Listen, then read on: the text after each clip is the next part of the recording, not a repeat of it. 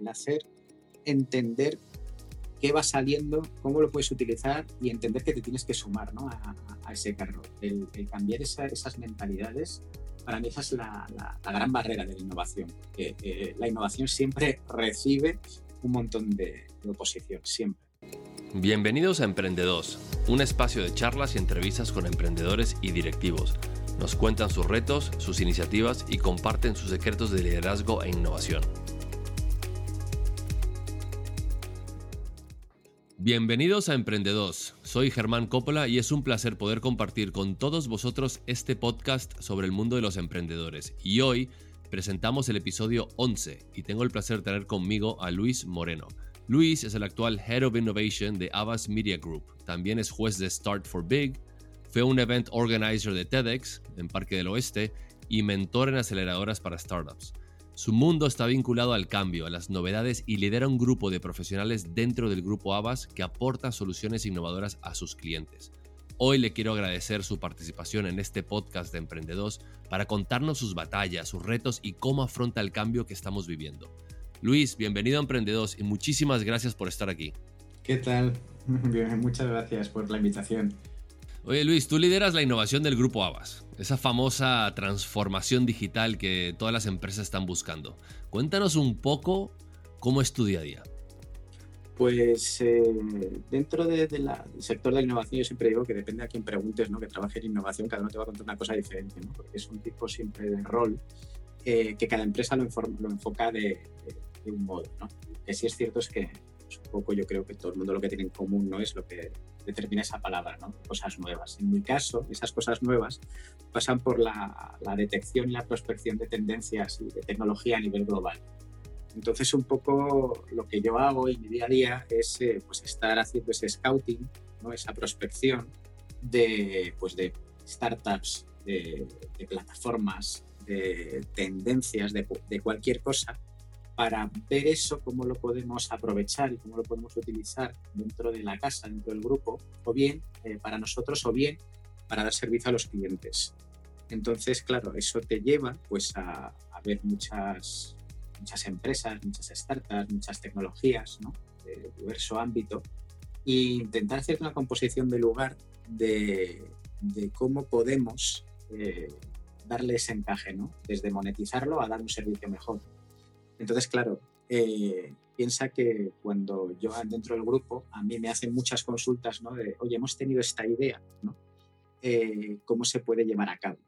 Entonces, ese cómo se puede llevar a cabo muchas veces es intentar entender, ¿no? Pues quién es ese proveedor de repente que dices, ostras, esto es un proveedor de realidad virtual o de realidad aumentada eh, y estos son pues los tres, cuatro ¿no? que hemos visto el último año que lo hacen, lo hacen bien, que te servicio. O una plataforma, un software de, de monitorización, pues eh, intentamos responder ¿no? todas esas preguntas internas dentro de la casa de cosas que se van necesitando, que se quieren hacer y no se sabe muy bien cómo hay que hacerlas. No, no claro, además me imagino que tu trabajo en la parte más de, innovación es bueno, mucho viaje, eh, muchas reuniones con, con, empresas jóvenes, me imagino, y bueno, crear unas alianzas. ¿no? Cuéntanos un poco cómo creas esas alianzas con, con startups que están empezando, que tienen su, bueno, tienen su producto ya bastante desarrollado. ¿Cómo, cómo hacéis ese juego?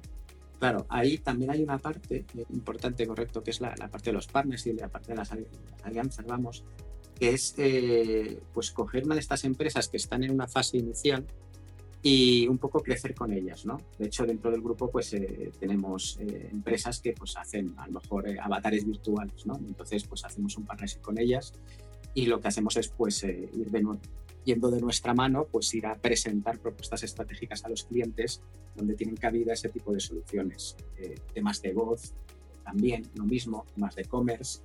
Eh, precisamente, pues lo que buscamos es una empresa en una fase inicial que se dedica a una de estas áreas y, entonces, pues eh, hacemos que, trabaje con nosotros ¿no? y nosotros trabajar con ellos, ¿no? esa parte de la alianza. Luego también a nivel ya de grupo, a nivel internacional, otra cosa que tenemos es en, París, que es donde están los headquarters del grupo Avas, hay una aceleradora de startups que bueno, es la más grande del mundo, son 4.000 y pico plazas, eso, es enorme, se llama Station F, es un sitio muy espectacular. imagínate, es como si coges la estación de, no sé, del AVE, la cierras y allí pones mesas y bueno, salas de, todo.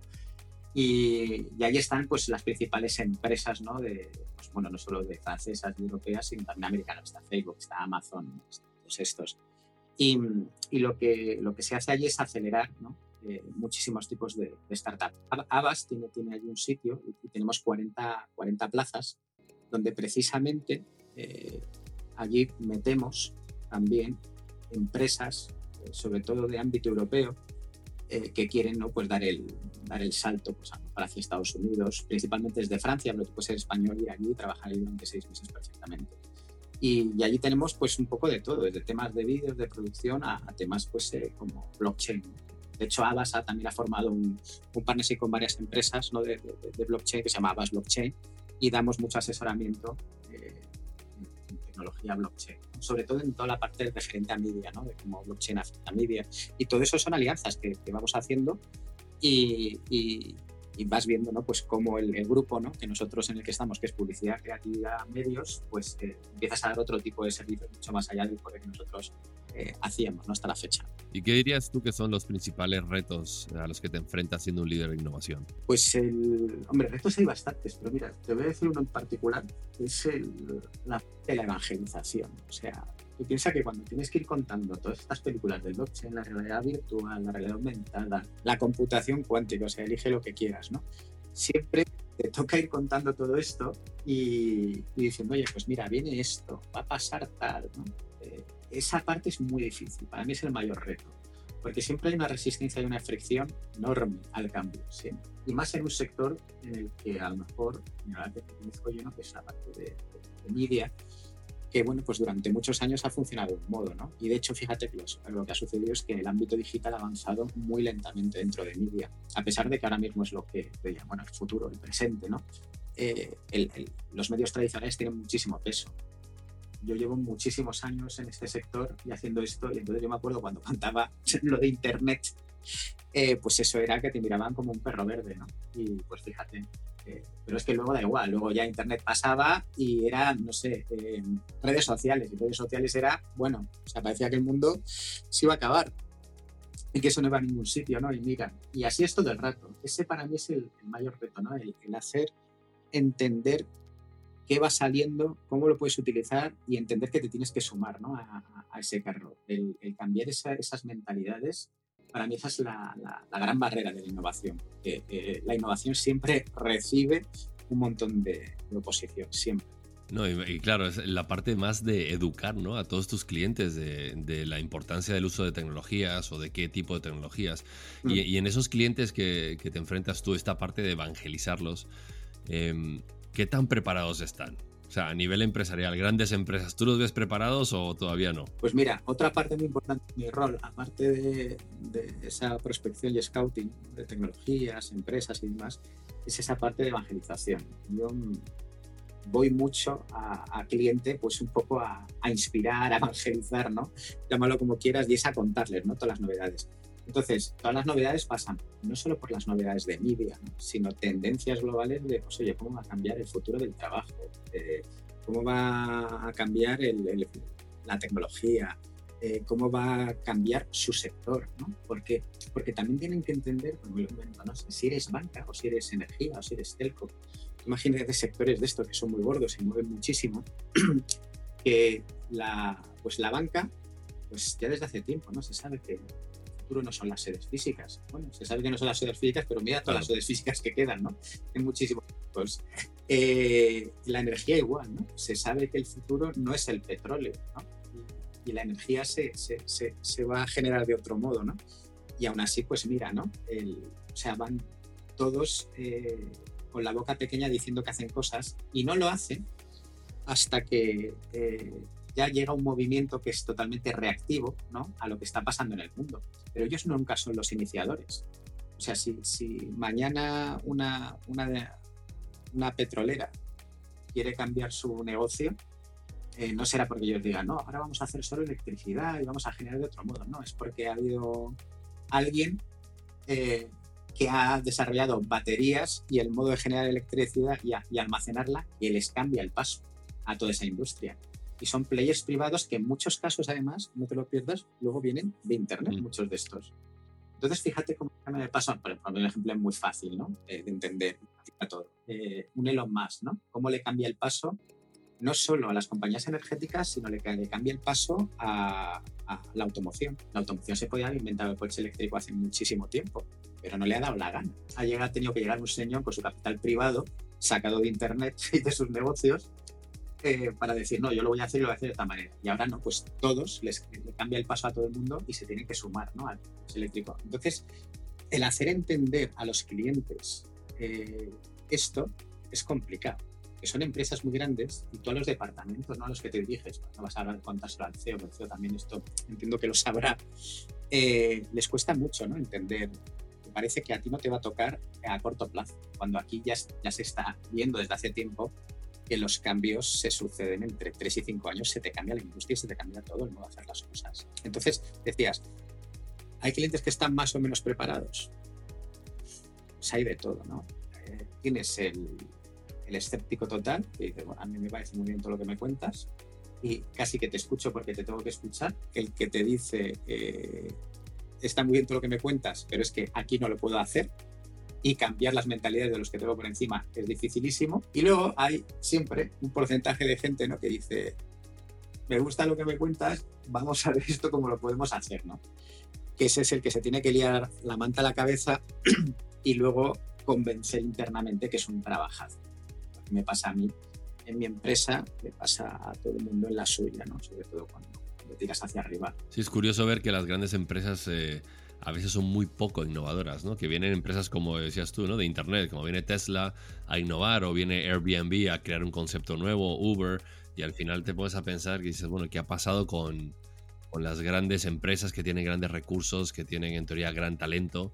Eh, por qué no innovan tanto como deberían, ¿no? Están como un poco mirando qué pasa en la industria y actuando en consecuencia, ¿no? Sí, es que, claro, o sea, también hay que entenderlo esto. ¿eh? yo pienso que todas las empresas gigantes, eh, que son los grandes players a nivel global, históricamente, ellos tienen unas estructuras pesadísimas y tienen un negocio que funciona. ¿Qué pasa? Que el que te lo viene a cambiar viene de crecer a base de capital riesgo, viene de ser literalmente cuatro personas que crecen, no sé, a 400 o a 4.000 y con 400 o 4.000 personas le generan 10, 20 o 100 veces más negocio que una empresa que tiene 20.000 personas o 100.000 personas. Entonces, claro, el, el, grado de, de, escalado de no tengo nada y crezco un montón a tengo una estructura pesadísima y tengo que cambiar las cosas, es que no tiene nada que ver, es que juegan con otras reglas Con Eso, si además cuentas que cuando tú te pones a cambiar ese tipo de cosas siendo cuatro, encima te encuentras que no hay regulación para muchas cosas. Entonces, claro, eh, ejemplo, ¿no? Para entender lo que estamos hablando. Un Airbnb. Airbnb, eh, pues claro, estos no tienen, no han tenido que invertir un duro en hoteles, no tienen que gastar en personal. Entonces, claro, como tú dile, tú dile a, un, a los de los hoteles que tienen que hacerlo de otro modo, que es una plataforma, una aplicación, que ahí tú vas metiendo se vuelven locos, tienen unas estructuras que ellos tienen que pagar, tienen unas estructuras que tienen que amortizar. Entonces, claro, cualquier cadena hotelera es imposible, pero es que te pasa lo mismo con el Uber. O sea, el Uber lo mismo, es una aplicación. O sea, a una oferta y demanda por un lado y encima eh, todo el público que estaba cautivo, ¿no? Porque solo existía el servicio de moverse de un modo, pues ahora de repente lo democratizas y cualquiera puede acceder a ello claro, el taxi no va a cambiar de un día para otro. De hecho, lo que hace es revolverse como gato panza arriba para, para, para no cambiar. ¿Por qué? Pues, bueno, un ejemplo tan sencillo, ¿no? En España, pues claro, pues, eh, pues, hay muchas decenas de miles de familias que viven exactamente de eso. Entonces, eh, el señor del taxi, a lo mejor tiene, se ha gastado, pues no sé, 200 mil euros en una licencia, pues la tiene que amortizar. Y me están diciendo que ahora viene uno que no tiene que pagar nada de todo eso y que, y que, claro, y que encima compite con otros precios y todavía encima le pueden evaluar. Entonces, claro, son sectores y empresas y industrias que juegan con otras reglas del juego totalmente diferentes.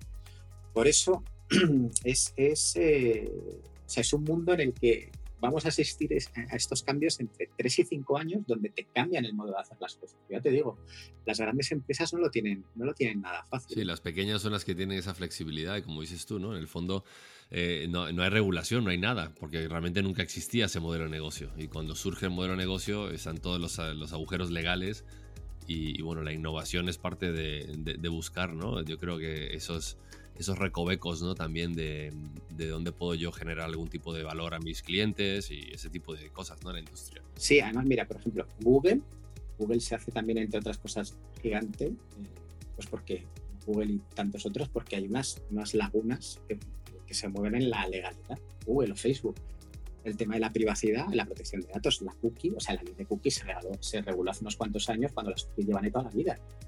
¿Entiendes? O sea, las cookies llevan, no sé, pues yo tengo este uso de razón, la, la cookie toda la vida. Entonces, la, claro, la cookie para lo que se usaba era pues, para que te cargase la memoria de, la página web en la caché y cargase eso más rápido. Claro, luego se dieron cuenta que metiendo una cookie, una serie ahí de, de, de, de números, podían sacar la ID, una serie de cosas, segmentar. Pues claro, eso hasta que se regula, Google ha crecido y ha crecido y ha crecido. Claro, fíjate que ahora lo que vamos es a lo contrario, que no haya cookies, ¿no? ¿Por qué? Precisamente también por estos temas de privacidad. Lo mismo con Facebook. El, todo lo que plantea Facebook, ¿no? De, lo que se ha convertido en la mayor plataforma de medios del mundo. Se mueven también luego en, unos entornos en el que la privacidad y la legalidad de ciertas cosas pues eh, no es ilegal, pero tampoco es legal. se mueven en legalidades que aprovechan hasta que se regulan. Entonces, todo eso les permite crecer muchísimo. ¿Qué pasa? Que las empresas grandes, pues no sé, banca, por ejemplo, pues imagínate la regulación que se mapa cualquier cosa. Si quieren hacer cualquier cosa, tiene una regulación enorme. Mm, el resto no. Entonces, claro, cuando vienen todos estos players que, que afectan a este tipo de negocios, juegan con otras reglas. Y si encima proponen modos de hacer las cosas para cambiar el core business de estos sectores de modo nuevo, pues no está regulado. Entonces ellos se ponen a hacerlo y es un poco el tú tira para adelante, ¿no? Que luego ya regularemos, ¿no? Y, y, en muchos casos les sale bien la jugada porque cuando se regula ya son muy grandes. O incluso cuando se regula y les dicen ahora te voy a poner una multa, las multas tienen unas cantidades, aunque son muy elevadas, las pueden pagar sin ningún tipo de problema. Entonces, claro, de nuevo, vemos que el, mercado es totalmente, el mercado de innovación es totalmente asimétrico. ¿no? Claro, pues tiene mucho poder además esas empresas y están generando tanto poder, tienen tanto dinero que sí, las multas, uno, uno ve las multas que le ponen a Google en Europa o a Facebook y, dices, madre mía, son millones y millones de euros, pero es que realmente les da igual porque tienen tanto dinero que, bueno, prefieren pagar la multa y seguir haciendo el juego, ¿no? Que, que, cambiar su, su, modo operandi, digamos, de, de negocio. Y es curioso, ¿no? Que tanto poder, tanta, tanta fuerza que tiene, que, en el fondo se le hemos dado nosotros, los usuarios, que somos los que estamos cautivos en sus redes sociales. Claro, luego es que, a ver, luego hay otra, ¿no? Que es, en, mira, en esta evangelización que te cuento, y cuando vas a hablar con los clientes y demás, también hay que entender el consumidor. Que yo siempre hablo del, consumidor. Eh, al final, el consumidor somos todos. Todos consumimos servicios de banca o, no sé, o comida, lo que quieras, ¿vale? Entonces, el tema es eh, que ahora mismo tenemos tal oferta, tal acceso a la información, que lo que nos ha, producido también es el estar este, infoxicados, ¿no? Estamos intoxicados de información. Entonces, lo que sucede es que eh, el entender cuál es la información veraz, el entender qué rol jugamos nosotros como consumidor, como consumidor, como personas y como sociedad, ¿no? Te lo elevo también a eso. Eh, dentro de este, de este nuevo mundo, porque esto ha sucedido en los últimos 10 años, eh, todavía no estamos como sociedad eh, adaptados. Fíjate lo que está pasando con todo el tema de las fake news, ¿no? Cualquier WhatsApp a ti se te reenvía información, sobre todo a nivel político, que esto ya es tremendo, y tú da igual que seas de un signo o de otro. O sea, a ti según te llegan y te lo manda tu primo o tu cuñado, tú eso lo vuelves a reenviar la mitad de la gente ni se plantea si eso está bien, mal, es un fake, esa información es, cierta, ese titular está bien. Todo eso se mueve y, y ese es solo uno de los ejemplos donde nos damos cuenta que nosotros todavía como sociedad no entendemos cómo gestionar todo esto. Por eso, evidentemente, lo que, lo que tú apuntas, ¿no? de que nosotros tenemos un papel en todo esto, ¿no? Eh, claro, es que realmente eh, nosotros, igual que se regula el mercado, también nos tenemos que regular como sociedad. Y las sociedades tardan en adaptarse eh, unos periodos de tiempo. ¿Qué pasa? Que antes, no sé, pues, una revolución industrial tardaba 20 años ¿no? en, adaptar la sociedad. Ahora eh, tenemos cambios igual de gordos, que lo mismo, en vez de 20 años de revolución industrial más em, adaptación mental y cultural, tenemos que hacerlo cada tres o cada cinco años. No una vez, claro, sino cada tres o cinco años volver a cambiar un poco cómo vemos las cosas, ¿no? Entonces eso nos cuesta muchísimo eh, como sociedad. De hecho, fíjate, te pongo un, ejemplo sencillo, que es el tema del teléfono móvil. El teléfono móvil cuando sale, eh, bueno, los teléfonos móviles siempre, bueno, siempre han estado ahí, ¿no? Los últimos 30 años ya tenías teléfonos móviles, pero no, no estaban al alcance del mercado y solo valían para cuatro cosas.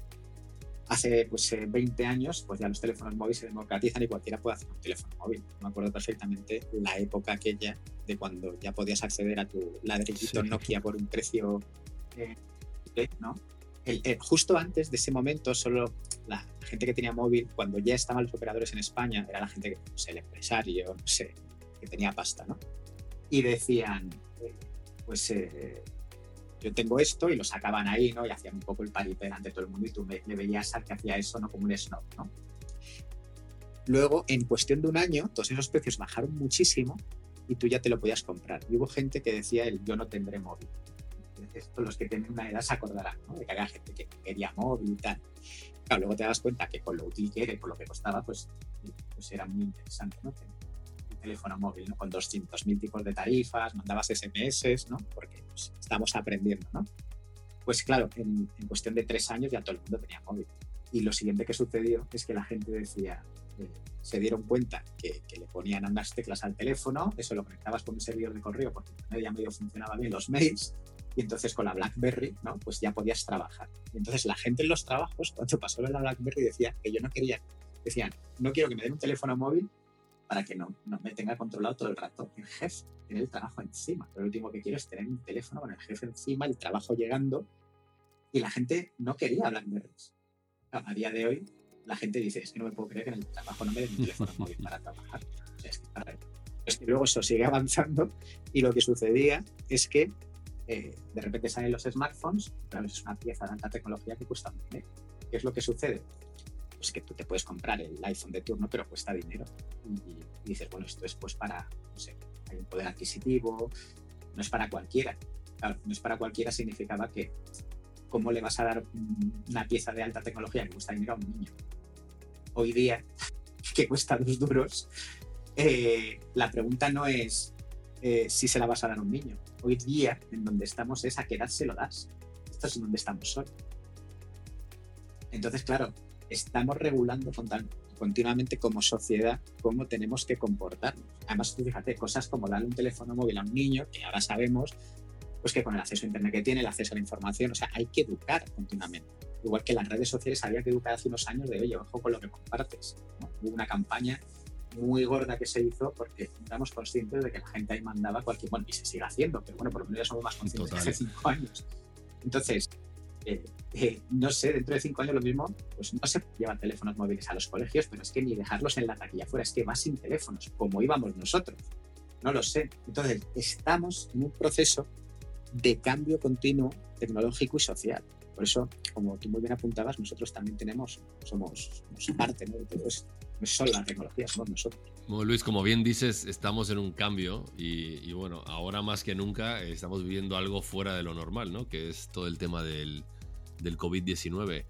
Eh, ¿Cómo crees que va a afectar esto a, tu sector? Porque realmente esto ha sido un golpe duro para todos, pero bueno, en tu sector especialmente, eh, ¿cómo crees que va a afectar el, el desarrollo? Hay muy pocos sectores que no se vean afectados por esta desgracia. Eh, en el sector de la publicidad, pues claro, mientras tú estás recluido y la gente no está en la calle, el consumo se resiente, claro. Por ende, todo lo que es la publicidad se resiente igualmente. Imagínate, publicidad exterior directamente ahora es inexistente. O sea, prácticamente, pues, ¿quién va a hacer publicidad exterior no? si la gente no puede salir? Em, publicidad eh, convencional, bueno, sí, se sigue haciendo publicidad online, se sigue haciendo publicidad de televisión, se sigue haciendo publicidad, pero claro, las inversiones han bajado muchísimo. Y esto es una cadena, ¿no? Si al final el, cliente eh, no vende su producto, ingresa menos, tiene que retirar luego presupuestos y hacer ajustes. Nos va a quitar de marketing proporcionalmente también. Entonces, claro, el, el, impacto en el negocio de la publicidad va a ser, está siendo grande. Lo bueno es que como muchos otros sectores también, en esta recuperación en V, la que hablan que será más rápido, eh, se tendrá que activar la economía y se tendrá que volver a invertir en, publicidad en la medida de, las posibilidades de los clientes, claro. Y estaremos peleando por el espacio de nuestros clientes, ¿no? En el futuro. Sí, sí, claro. Además también, o sea, te hablo del sector, ¿no? Pero también te lo llevo tal vez al consumidor. Eh, o sea, ahora mismo también esto nos está demostrando una serie de cosas, ¿no? no solo cómo va a afectar pues, al sector, sino a cómo trabajan sectores, ¿no? Estamos viviendo un momento en el que a lo mejor se ha demostrado también que se puede trabajar desde casa. Entonces, yo pienso que lo mismo se puede trabajar desde casa, lo mismo también las horas de consumo cambian. Las horas de consumo de, medios, ¿no? Y, por tanto de la publicidad y de las impresiones y, y las franjas y el modo en el, en el que te informas. Eh, entonces, este cambio, que todavía no sabemos muy bien cómo se va a producir hasta que, volvamos un poco ¿no? a, la, a, la, a, la, vuelta a la vida normal, eh, no sabemos exactamente cómo va a afectar, pero que va a afectar eh, está clarísimo. afectar como cambio social, pues ya te digo, lo mismo vamos a descubrir que el trabajo lo puedes hacer desde casa.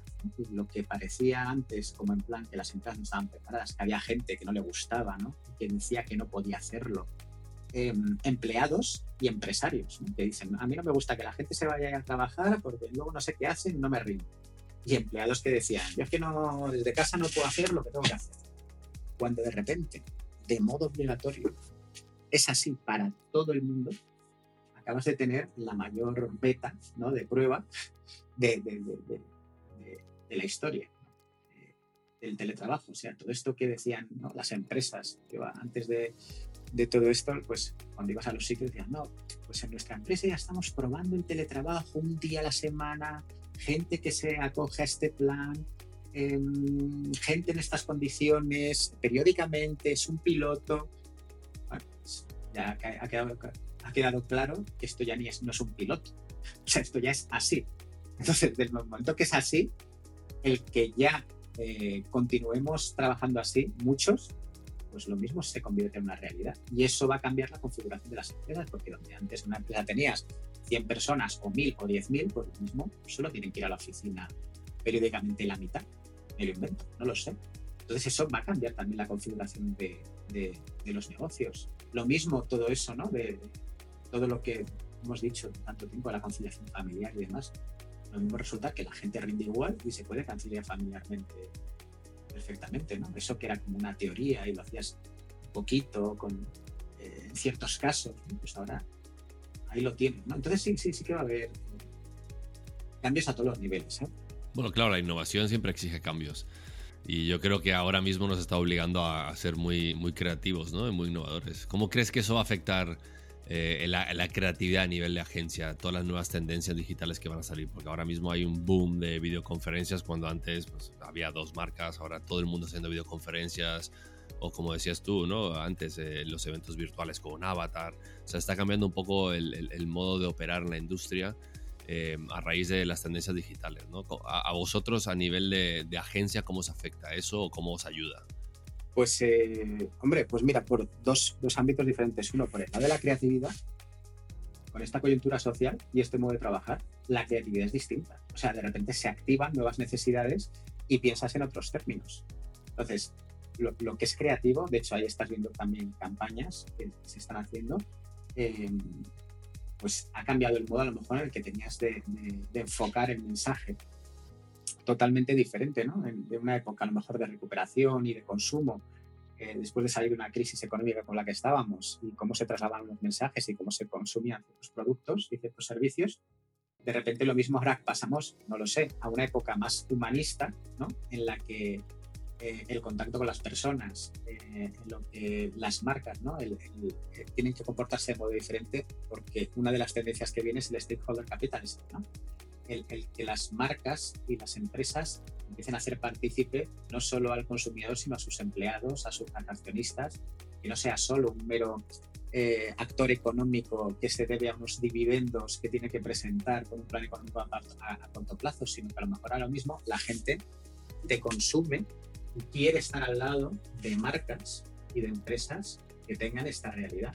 Entonces, todo esto también requiere un nuevo modo de comunicar y es el nuevo modo de comunicar, que son eh, eh, formas diferentes, se te añade que esas formas diferentes es ese consumo diferente que estás teniendo tú ahora mismo desde tu casa.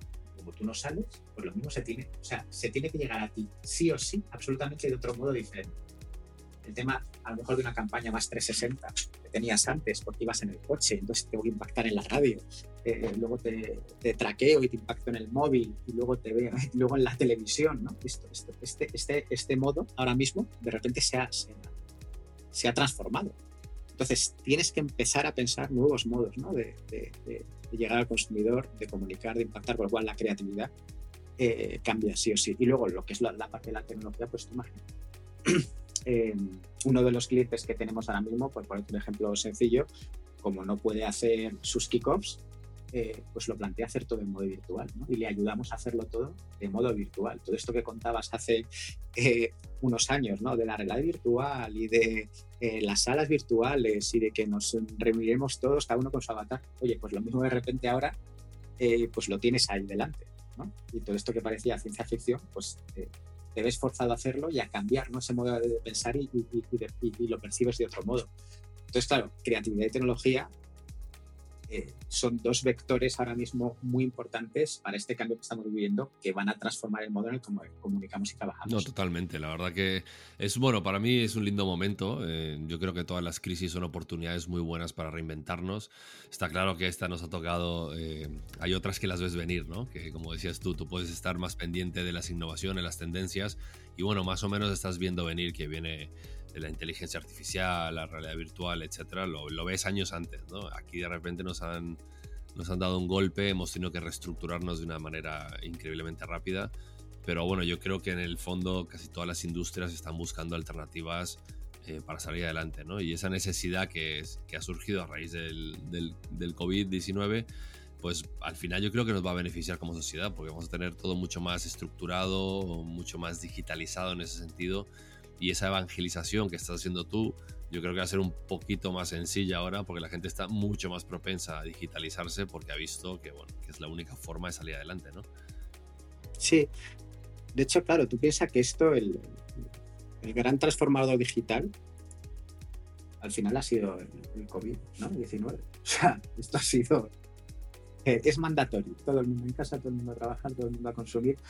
Imagínate, mi madre, el otro, bueno, el otro día, estas, estos las últimas semanas, mi madre que tiene 73 años, se ha hecho la compra online, no había hecho compra online en la vida. Una mujer de 73 años, me pregunto cuánta gente adulta eh, o muy senior no habían hecho jamás la compra online y ya se han dado de alta en dos o tres plataformas y compran. acabas de cambiar una generación entera, una generación que tú fíjate, pues a mismo tenía una barrera ¿no?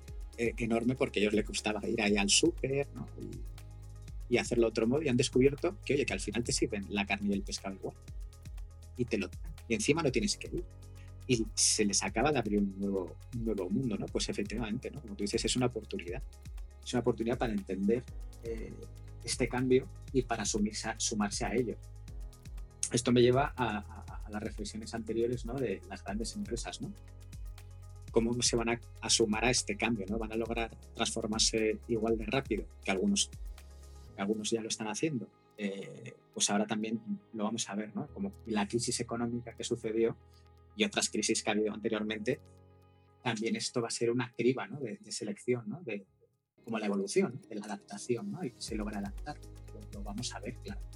Sí, los que se adapten mejor son los que van a sobrevivir en la industria, ¿no? En el fondo. Y en tu carrera, Luis, que llevas ya muchísimos años en la industria, eh, ¿qué situación dirías tú que es la que más te ha marcado? Em, a ver, situación. O sea, no sé, te puedo contar muchas cosas, pero mira, me voy a quedarme una cosa genérica, ¿no? Pero creo que también da, invita a la reflexión a que es el, escepticismo, la, reticencia, ¿no? o sea, cuando, lo que te decía antes, cuando tú estás trabajando el rato viendo cosas de inteligencia artificial, viendo los desarrollos que se hacen. Eh, y vas y, intentas no entender eso, qué aplicación tiene para tu industria, para un negocio, y luego vas y lo cuentas. Lo que sucede es que cuando tú vas y lo cuentas, que, lo que cuentas tú es lo que está haciendo gente muchísimo más importante, que sabe muchísimo más que tú. al final eres un mero comunicador ¿no? de lo que está pasando ahí fuera, ¿no? para, para mostrárselo a la gente. Y lo cuentas, el, lo que siempre me ha alucinado es el, el escepticismo, ¿no? De, lo reaccionaria, ¿no? Que es, muchísima gente, además gente en posiciones, gente en empresas de todos los niveles, ¿no? Esto es una cosa que nunca acaba de sorprender. Y hay una anécdota que tengo muy buena, que viene, viene al caso, y es que una vez hablando de, de qué era, ¿no? Preguntaba un, tema de estos, ¿no? sé si era inteligencia artificial o algo, algo de biología, ¿no? Pues ahora mismo, si era, era, era un tema de temas de ADN, ¿no? Ahora mismo pues, pues, los test de ADN están cayendo en picado ya desde hace años, lo que cuestan. Y, ¿no? y entonces estaba contando unos temas ¿no? de cómo va a ser la medicina del futuro y, qué se va a hacer con ese ADN ¿no? y, una serie de cosas. Yo me acuerdo que una persona, estaba ahí en una audiencia y una persona eh, muy joven, eh, bueno, esto se sintió como esta persona ofendidísima, ¿no? Como hacia dónde vamos como sociedad y tal, ¿no? Y que, bueno, era todo peligrosísimo y tal y cual, ¿no? Y mm, esta persona, ¿no? Que, que, estaba totalmente en contra de, de, todo, de cualquier avance, ¿no? Que era muy joven, a mí me sorprendió muchísimo, ¿no? Digo, ¿cómo puede ser que alguien tan joven esté tan, tan, tan cerrado, ¿no? De, yo no te digo que vaya a pasar, te digo que, bueno, que los tiros van por aquí y tal, y esto es lo que se está haciendo, ¿no? Y, curiosamente, eh, esta, esta actitud me la he encontrado bastantes veces en muchos tipos de personas, pero me llama la atención poderosamente cuando es con gente muy joven. Y después de reflexionar mucho, te das cuenta que cuanto más adulta es la persona, curiosamente, menos reaccionaria es mm. a, todo esto.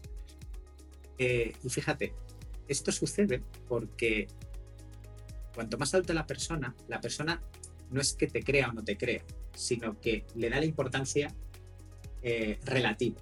¿Por qué? Porque cuanto más adulta la persona, más cambios ha sufrido en su vida. Entonces, a ti puede que no te gusten los ordenadores y te den absolutamente igual, pero si en tu empresa al final pues, te ponen un ordenador para trabajar, pues sabes que te tienes que adaptar. Y luego te ponen el Word, tienes que escribir en Word. Y luego te dan un teléfono y una BlackBerry, y tienes que darle una BlackBerry. Entonces, cuando tú cuentas este tipo de cosas, la gente que ha pasado por más cambios independientemente de estén más de acuerdo o menos de acuerdo, dicen, ah, pues otra más. Entonces lo ven como todos los cambios que han experimentado, ¿no? Dicen, bueno, pues esto es otro cambio más. Mientras que una persona muy joven, claro, no tiene esa, esa, esa, esa visión y todo le parece como súper agresivo, ¿no? En, los cambios, ¿no? Laborales, sociales. Y el, el, el final de todo esto es que yo pienso en mi abuelo. Porque mi abuela, que evidentemente, mi, abuela tiene, eh, cumple 103 años a este mes. Madre mía.